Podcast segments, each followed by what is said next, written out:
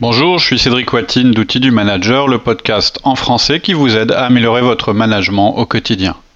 Aujourd'hui, mon collaborateur démissionne, deuxième partie.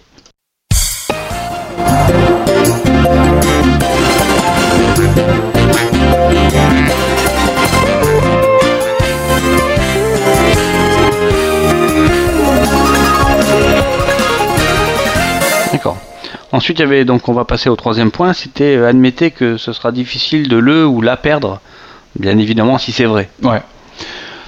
Alors, on n'est toujours pas arrivé au moment où, où on va commencer une vraie discussion ou penser à faire une contre-proposition. Parce qu'une contre-proposition à ce stade, c'est évidemment un signe de faiblesse. Ce que je veux dire, c'est que euh, là, on envisage de changer les choses ou d'avoir une di- di- discussion sérieuse à cause d'une action de notre collaborateur, d'une pression qui est quand même importante de sa part. À dire qu'on va s'en aller, c'est quand même une grosse pression hein, qu'on met à son employeur. Et donc, il va falloir, euh, quelque part, quand on va admettre ça, reconnaître qu'on ne manage pas au, au mieux. Hein donc, mais on va attendre encore un peu. On va pas directement se mettre dans cette position un peu faible. À un moment, on va devoir lui dire que bah on regrette, c'est que sûrement on a mal managé, etc. Parce que c'est aurait voulu euh, savoir. on n'en est pas là. La chose que vous allez faire maintenant, c'est exprimer du respect pour leurs compétences et leurs performances. Vous allez leur dire que ça va vous manquer, si c'est le cas. Donc on est bien d'accord. La perte de n'importe quel collaborateur, ça va vous générer du travail supplémentaire, bien sûr. Euh, c'est normal qu'on se sente concerné, que ça nous embête, on a des choses à faire, de la charge de euh, actuellement, on a une charge de travail, on a des projets, Projet. des échéances, on a à manager des gens. Et en plus, quand le gars arrive et vous dit bon ben je m'en vais, c'est une mauvaise nouvelle pour votre réputation de service. Hein, service, Ça- on voilà, dans ton quelqu'un- service, il n'y a personne qui reste. voilà, pour les, stats de- les statistiques de turnover, etc. Ça veut dire que vous allez devoir monter au créneau pour obtenir l'autorisation de réembaucher. C'est pas sûr qu'on vous autorise. Euh, et puis vous, ensuite, vous allez devoir passer du temps à embaucher. Tout ça, ça prend du temps. Euh, mais euh, c'est pas de ça que je parle. Moi, je vous parle du, colla- de- du collaborateur. Là, on, là, on vient de parler, euh, de, parler de nous. Euh, on est un manager, c'est notre job euh, de- d'embaucher si quelqu'un s'en va, etc. Là, ce que je vous dis, c'est vous allez pas lui expliquer que vous êtes furieux parce que vous allez avoir du boulot. Vous allez lui expliquer que c'est dommage qu'il parte parce que c'est un bon. Voilà ce que vous allez dire. C'est-à-dire que vous allez encore une fois rester de son point de vue, pas du vôtre. D'accord. Alors qu'est-ce qu'on lui dit alors, Alors, ce que vous allez lui dire, vous allez dire bah, Je suis très content pour toi, on en a parlé, et puis, tu sais, ton départ, ça va faire du mal. Tu as été un super élément dans mon équipe. Tout le monde t'apprécie. Euh, vraiment, si tu pars, ça va être super difficile de te remplacer. Voilà, c'est une chose que vous pouvez dire. Ou bien, Oui. en fait, je sais pas trop si je dois être content pour toi ou triste pour l'équipe. Peut-être les deux. En fait, je suis content pour toi parce que tu fais évoluer ta, ta, ta carrière et puis c'est sûrement bien pour toi. Par contre, je suis triste pour l'équipe. T'as vraiment, t'es vraiment quelqu'un avec qui j'aime bien travailler. Tu travailles dur, tu t'es concentré sur les objectifs. On s'entend bien. T'as un super esprit d'équipe. T'es un bon pro. C'est sûr, je vais trouver quelqu'un. hein, je vais finir par trouver quelqu'un. Mais de toute façon, ça sera différent. Donc vous voyez, je parle pas du travail supplémentaire que ça va me donner. Ça serait trop orienté dans ma direction, ce serait égoïste. Je risquerais même de perdre ma crédibilité sur les arguments que j'ai développés.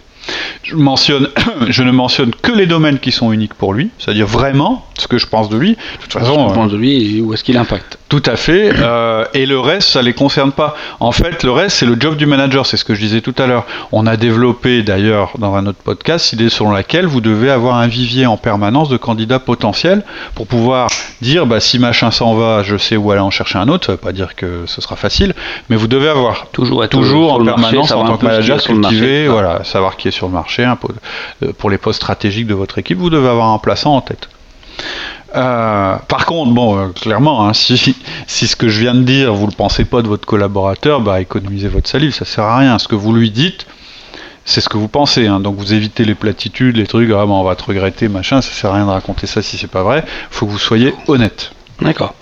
Ensuite, il y avait donc le quatrième point, c'est on lui demande quand et comment il va décider euh, Ouais. de partir. Tout à fait. S'il vous dit euh, qu'il a une offre ou qu'il demande une contre-proposition, ça veut dire qu'il n'a pas encore accepté de l'autre côté. Alors c'est pas toujours vrai, il y a des gens qui communiquent mal dans ce genre de situation, qui ont peur de votre réaction, qui jouent un peu avec vous. Euh, bref, il y en a peut-être qui ont déjà accepté la proposition, euh, mais qui vous présentent les choses autrement. Mais ça change rien. La, la seule manière de savoir clairement, c'est de continuer à obtenir des informations. De toute façon, on en a besoin. Donc maintenant qu'on est au courant de la situation actuelle, qu'on a expliqué à la fois qu'on était euh, heureux pour eux, mais euh, malheureux pour l'équipe en interne, parce qu'on les, on les valorise en leur disant bah ouais, mais tu vois, c'était quand même vachement bien, on travaillait bien ensemble, etc. L'histoire, c'est pas de leur faire éprouver de la culpabilité, c'est juste de leur faire ressentir peut-être quelque chose que malheureusement vous lui avez pas fait ressentir pendant toutes les années où vous avez travaillé. Il y a des gens, ils s'en vont parce qu'ils se sentent pas reconnus. Là, vous venez de lui dire que bah, s'il se sentait pas reconnu, euh, c'est dommage parce qu'il l'était reconnu. Euh, donc, euh, vous avez de toute façon intérêt à savoir euh, comment ça va se passer. sinon, vous, allez donner des réponses inadaptées. Et donc, voilà ce que vous pouvez dire. Ça peut être, bah alors, tes projets, c'est quoi? Comment tu vas prendre ta décision? Explique-moi. C'est quoi tes échéances? Ou bien, c'est quoi la suite? Maintenant Tu disposes de combien de temps? Et comment tu vas décider en fait entre partir, pas partir, etc. Donc, si on pose euh, ces questions, puis qu'en en réalité il a accepté le poste ou que le deal est déjà fait, bah, il va être obligé de vous le dire, donc euh, bah, ça va régler vite le problème. Vous allez gagner du temps. Et euh, il faudra juste savoir comment vous négociez avec lui pour son départ. mais on n'a pas tout à fait terminé. C'est-à-dire que maintenant il faut savoir l'échéance. D'accord. Bah, ça va l'échéance, ok, d'accord, mais c'est quoi les éléments qu'on doit obtenir? Alors, les éléments que vous devez obtenir, en fait, une offre, ça contient quatre éléments le poste, la localisation, le package et la date de décision. Donc, le poste, c'est quel est le job Vous devez savoir. Le titre, les responsabilités, à qui il reporte, c'est-à-dire son N plus 1. Mhm. Voilà, ça c'est l'info générale sur le poste.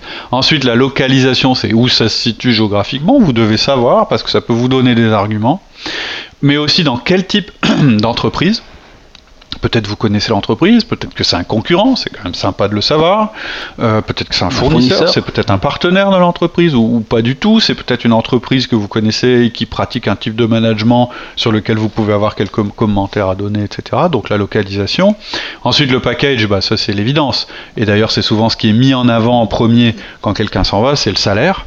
Mais dans le salaire, attention, il n'y a pas que le salaire. Il y a est-ce que c'est du fixe, est-ce que c'est du variable, est-ce que c'est l'avantage, est-ce qu'il y a des impôts dessus ou est-ce qu'il n'y en a pas ou etc etc. Si jamais il se localise dans un autre pays, est-ce que c'est un contrat de loi, de loi française ou pas, etc.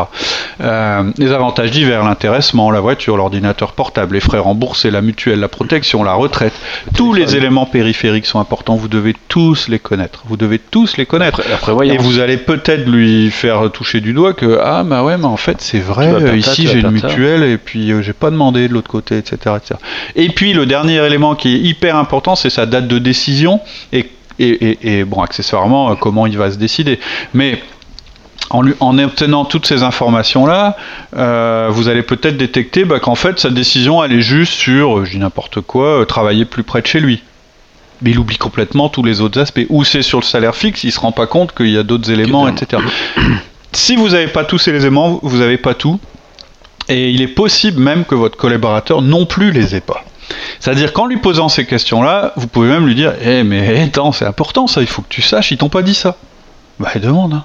Attends, c'est pas du tout la même chose de travailler avec un contrat durée indéterminé euh, par rapport à un contrat durée déterminée ce genre de choses moi j'ai un exemple qui me vient en tête j'ai un collaborateur qui avait reçu une offre concurrente bon il était je ne sais pas s'il était vraiment sérieux sur le sujet, euh, sur le sujet, mais meilleur salaire. Donc il vient avec son il vient puis il me dit voilà on propose un meilleur salaire. Ah bon? Je dis c'est où? Machin etc bah j'ai euh, à ce moment-là bah montre-moi le contrat.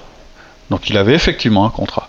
Et puis quand on lisait le contrat euh, bah, il y avait des petits pièges quand même. C'est-à-dire qu'entre autres il y avait une clause rétroactive sur la partie variable qui faisait qu'au bout de 2-3 mois ben sa rémunération pouvait être complètement différente j'ai pas eu besoin de lui en dire plus. Je lui ai juste dit, bah, tu devrais quand même demander comment elle marche, cette clause. J'en ai jamais plus entendu parler. Voilà. Et de toute façon, vous devez tout savoir.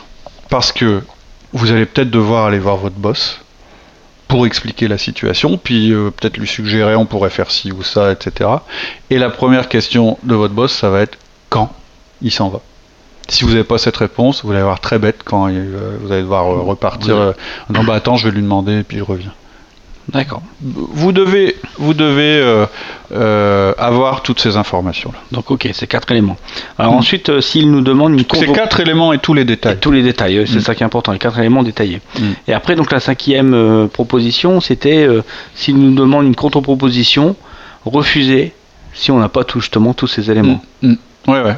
Directement, c'est ton conseil. Ouais, je vais vous dire ce que vous pouvez lui, lui dire. Alors, euh, pro- pro- je vais vous faire un premier cas où euh, euh, votre décision c'est de garder, vous avez vraiment envie de le garder, même si vous ne ferez pas forcément une contre-proposition. Premier cas. Deuxième cas, si vous n'êtes pas certain de vouloir le garder. Donc, premier cas, écoute, je suis très heureux pour toi, et en effet, j'aimerais bien le garder, mais j'ai pas assez d'éléments pour te proposer quoi que ce soit. Donc, ça serait vraiment idiot que je me contente de connaître le salaire. Si je dois te faire une contre-proposition, je veux qu'elle soit compétitive, ciblée, et donc ça implique que je connaisse tous les détails. J'ai vraiment besoin de tous les détails. Pour tout savoir. Deuxième cas, pour avoir, euh, c'est-à-dire le cas où, bon, s'il s'en va, c'est quand même pas Ouais. absolument dramatique. Pour pouvoir te faire une contre-proposition, je dois savoir contre quoi je, me, je suis en concurrence. Ça aurait aucun sens, sinon, de t'en faire une. On ne me permettra de toute façon de le faire si j'ai pas plus d'éléments. Donc donne-moi les, les, déta- les détails et je verrai si je peux faire quoi que ce soit pour toi. D'accord. Voilà. Ah ok, mais alors toi tu conseilles quand même de ne pas faire de contre-proposition. Oui. C'est Là où... Oui, c'est mon point 6. Et euh, là, je vais devoir détailler un peu plus. En fait, même si vous passez par toutes ces étapes, personnellement, moi, je ne suis pas en faveur des contre-propositions. Ouais, pourquoi? Alors, il y a trois raisons principales euh, que je vais détailler. La première, c'est les chances de succès, qui sont très faibles. Deuxième raison, De l'ana- futur, de continuer. Oui, la ouais, les, chances de succès d'une contre-proposition, Ah non, oui, pardon. elles sont Oui. faibles. D'accord. l'analyse coût-bénéfice, et puis les dommages relationnels que ça peut causer. D'accord. Donc les chances de succès, elles sont faibles. Ouais. Qu'est-ce que tu entends par là? Bah, la première chose, c'est que d'une manière générale, les contre-propositions fonctionnent rarement. Euh, à court terme déjà, mais surtout à long terme. Alors je m'explique. Pour obtenir une offre, votre collaborateur a dû faire un gros effort. C'est pas facile de trouver un job, surtout quand on est en train de bosser. Il a, on en a parlé. euh, D'abord, il s'est a- Il a convaincu. entamé une vraie démarche. quoi. Voilà, il s'est motivé, euh, il s'est dit je vais passer du temps, il en a peut-être parlé à sa femme, à ses amis, etc. Il y a une espèce de motivation comme ça. Sauf s'il a été chassé. Il peut avoir Il été certaines- chassé. Certaines sociétés, certains secteurs Oui, oui, d'activité oui, où tout ils à sont fait, beaucoup chassés. tout à quoi. fait. Oui. La grande distribution, Mais, la euh, logistique. En général, les gens qui sont chassés, c'est des gens qui ont une certaine expérience et puis qui ont une certaine bouteille. Pas, pas toujours, mais en général quand même. Et donc, ils savent que quand on répond à un chasseur, euh, le- va, la suite du process, elle va être un petit peu compliquée. Donc, il a préparé son CV. Il a parlé à son réseau, certainement. Il s'est renseigné sur l'entreprise. Il a bien fait son job. hein. Ouais. Et s'il a obtenu le poste, c'est a priori qu'il a bien fait son job. Il s'est préparé donc à l'entretien, il a peut-être acheté un nouveau costume avec une belle cravate, et puis voilà. Il a passé du temps dans les entretiens, il s'est déplacé, peut-être assez frais, il a passé des tests euh, pendant ses congés, ou euh, pendant des moments où il aurait pu faire des choses beaucoup plus agréables, et tout ça, il l'a fait sans nous en parler. Donc, il a fait quelque chose de très compliqué à faire. Mon expérience, c'est que les collaborateurs qui vous demandent une contre-proposition, ils n'ont plus le désir de rester. D'une manière générale, même pour un salaire plus élevé, ils sont déjà, leurs leurs pieds, ils ont déjà, comment Pied dire, un dehors. pied dehors. Dans leur tête, c'est fait. Et Il faut c'est démarrer un processus justement de, de sortie. Quoi. voilà, c'est ça. et Ils sont convaincus, Ils sont- etc. Donc, de toute façon, c'est plutôt rare qu'un collaborateur aille jusqu'au bout du chemin simplement pour obtenir une augmentation. Ils n'ont pas fait ça pour vous. Ils n'ont pas fait ça pour vous convaincre ou vous motiver euh, qu'il valait plus ou, ou ces choses-là. Ou alors ils vous en auraient parlé avant, vous seriez au courant du problème et vous en auriez déjà discuté. Ils ont fait tout cet effort, tout ce chemin parce qu'ils pensaient vous quitter. Et quand ils commencent le processus, quand ils se mettent dedans, ils s'investissent dans le processus. C'est-à-dire que le processus, ça devient une partie d'eux-mêmes. Ça peut, euh, ça peut vouloir dire que votre offre pour les faire rester va devoir être significativement plus élevée que l'autre. En gros, déjà. consciemment ou pas, c'est bizarre ce que je veux dire, ils veulent être payés pour leurs efforts. Si vous vous alignez, Vous vous dites, bon, bah allez, ok, euh, c'est combien de l'autre côté euh, Ok, bah ok, pareil. Et eh bah ils, vont trouver que c'est pas assez.